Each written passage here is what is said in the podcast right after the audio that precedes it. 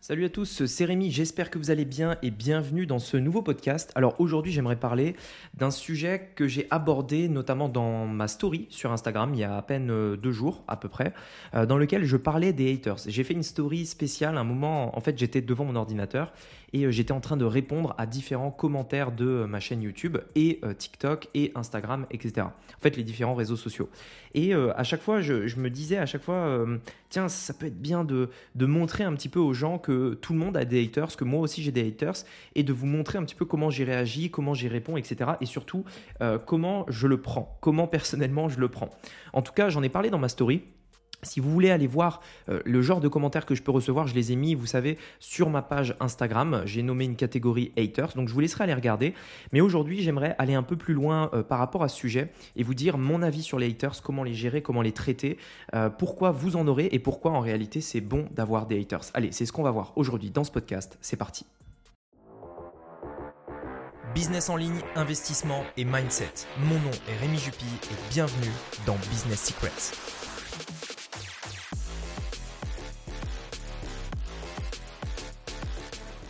Alors, je voudrais démarrer avec un point euh, que je pense, en tout cas j'espère, tout le monde pourra se, reconnaître là-dedans. Il faut savoir une chose, c'est que les haters, en tout cas pour ma part, j'en ai toujours plus ou moins connu à certains euh, moments de ma vie, euh, à certains moments de ma vie, et notamment quand, j'étais petit. On les appelait pas comme ça à l'époque, on les appelait pas des haters, etc. Mais à l'époque, d'ailleurs quand j'étais petit, j'y portais énormément d'attention.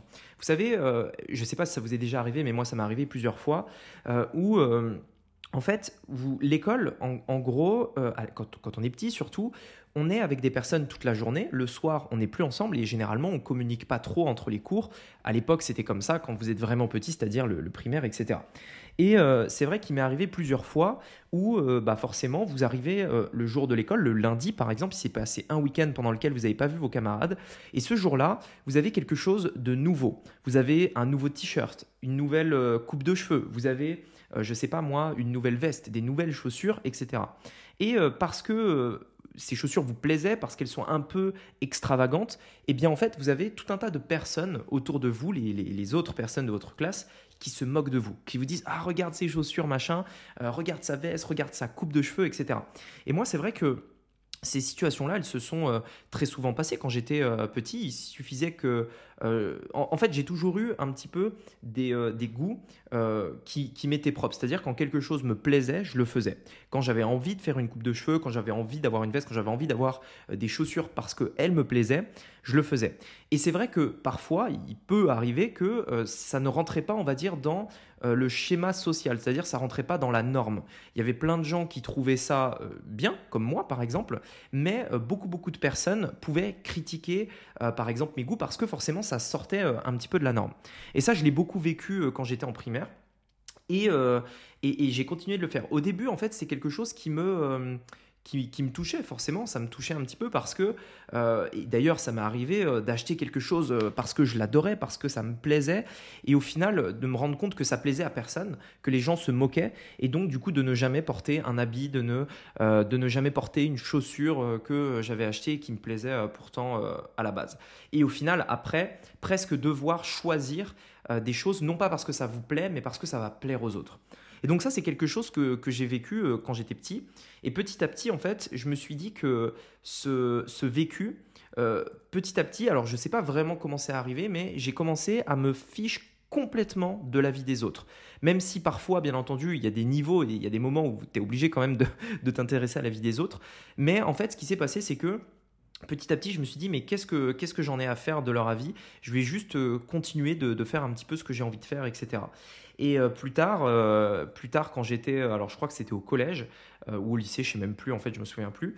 j'ai décidé, par exemple, de me, de me percer les, les oreilles. J'avais envie d'avoir les oreilles percées, j'avais envie d'avoir des boucles d'oreilles, mais pas d'avoir une seule boucle d'oreille. Je voulais avoir les deux boucles d'oreilles percées. Euh, tout simplement parce que j'aimais bien ça, etc. Et donc forcément, euh, j'ai été beaucoup critiqué. D'ailleurs, même encore aujourd'hui, parfois, hein, il y, a des personnes qui peuvent parler de ça, etc., qui disent ah regarde, il a deux boucles d'oreilles, etc. Enfin bref, aujourd'hui, ça me fait rire. Mais euh, à l'époque, je sais que si je ne m'étais fixé que au regard des autres, si je n'avais regardé que la vie des autres, et si je si j'avais attendu d'avoir l'avis des gens pour faire ça, je l'aurais probablement jamais fait. Plus tard également, euh, j'ai eu une vraie passion, euh, une vraie passion pour les sneakers. C'est un type de chaussures et euh, notamment pas mal de, modèles assez extravagants, etc. Et pareil, en fait, j'achetais des modèles qui me plaisaient et qui étaient reconnus dans cette communauté qui est plutôt fermée, mais qui, dans la vie de tous les jours, hein, quand vous allez à l'école, voir vos amis, etc., ils connaissent pas du tout. Ils vous disent, mais c'est quoi ces chaussures? C'est n'importe quoi. Enfin voilà, bref. Et en fait, le truc, c'est que euh, plus, je faisais des choses comme ça, plus je faisais des choix un petit peu qui sortaient de la norme, plus ça renforçait en fait ma capacité à affronter la vie des autres et à complètement me foutre de ce qu'ils pensaient. Et en fait, ce que j'ai remarqué, ce que j'ai découvert, c'est que au, fur et à mesure, les gens s'habituent à tout. C'est-à-dire qu'au début, ils vont euh, critiquer vos boucles d'oreilles, puis à un moment donné, euh, ça fait deux ans que vous les avez, si vous les enlevez, ils vont dire Attends, t'as pas changé quelque chose, ça fait bizarre euh, sans boucle d'oreille, je te reconnais plus, tu vois.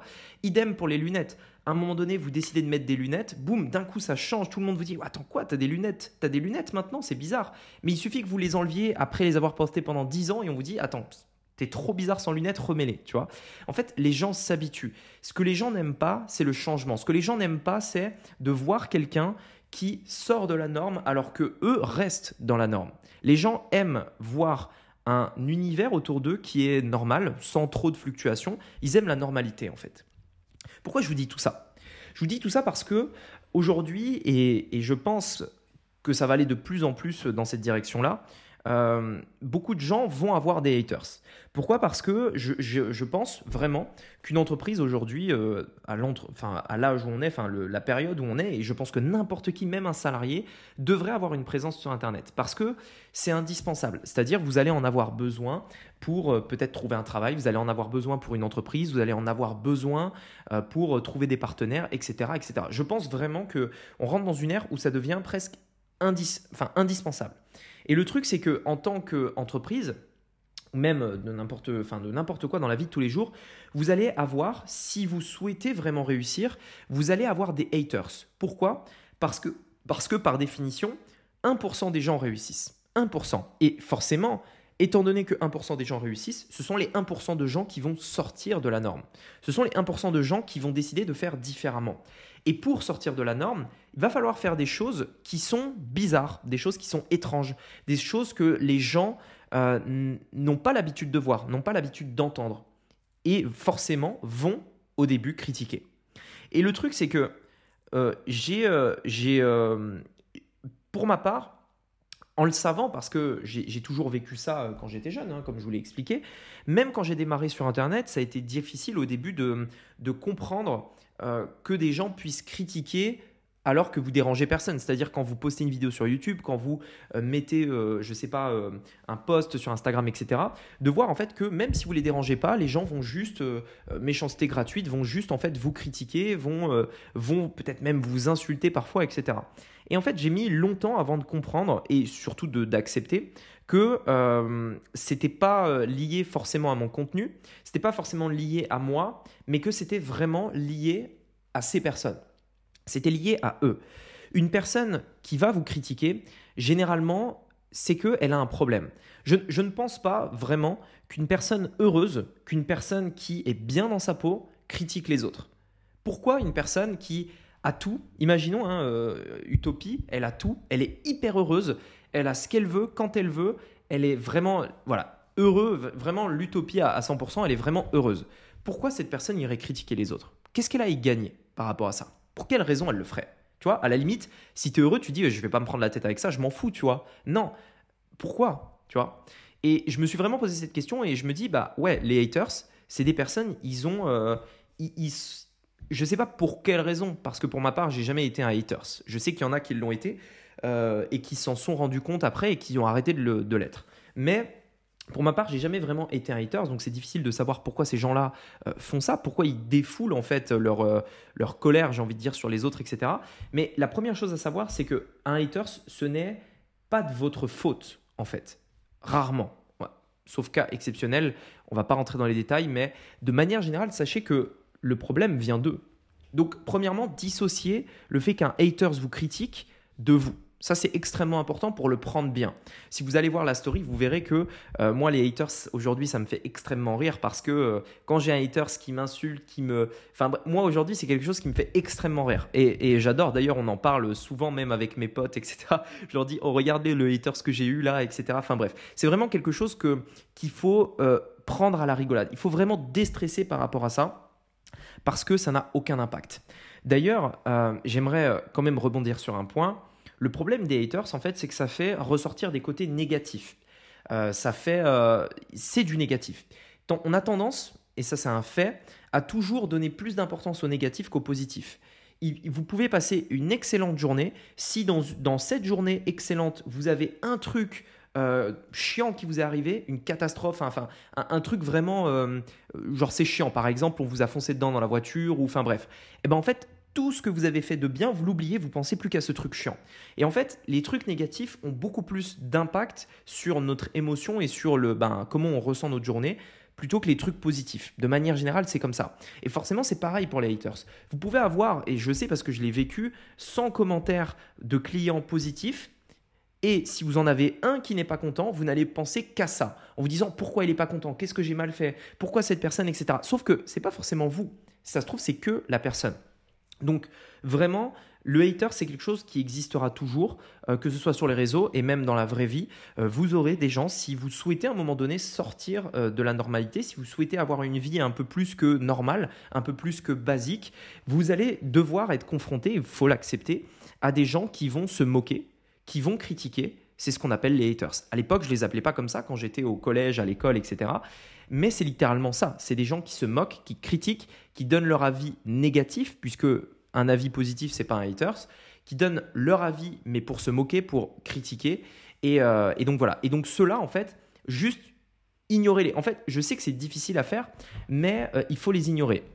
D'autant plus que souvent, on accorde beaucoup trop de crédit de force à ça. Souvent, on a l'impression qu'un haters peut euh, vraiment avoir un impact. Euh, il peut vraiment faire quelque chose dans notre vie, vraiment. Euh, peut-être qu'il y a. Enfin, comment dire Imaginons vous avez un client qui est mécontent de vous et qui vous dit je vais vous pourrir sur les réseaux sociaux, je vais dire à tout le monde que vous êtes de l'arnaque, etc., etc. Bref, vous voyez ce que je veux dire. Eh bien, des clients comme ça, vous pouvez en avoir, que ce soit justifié ou pas justifié. Eh bien, en fait, souvent, on a tendance à, beaucoup trop surestimer ce que l'impact d'une personne comme ça peut avoir sur votre business.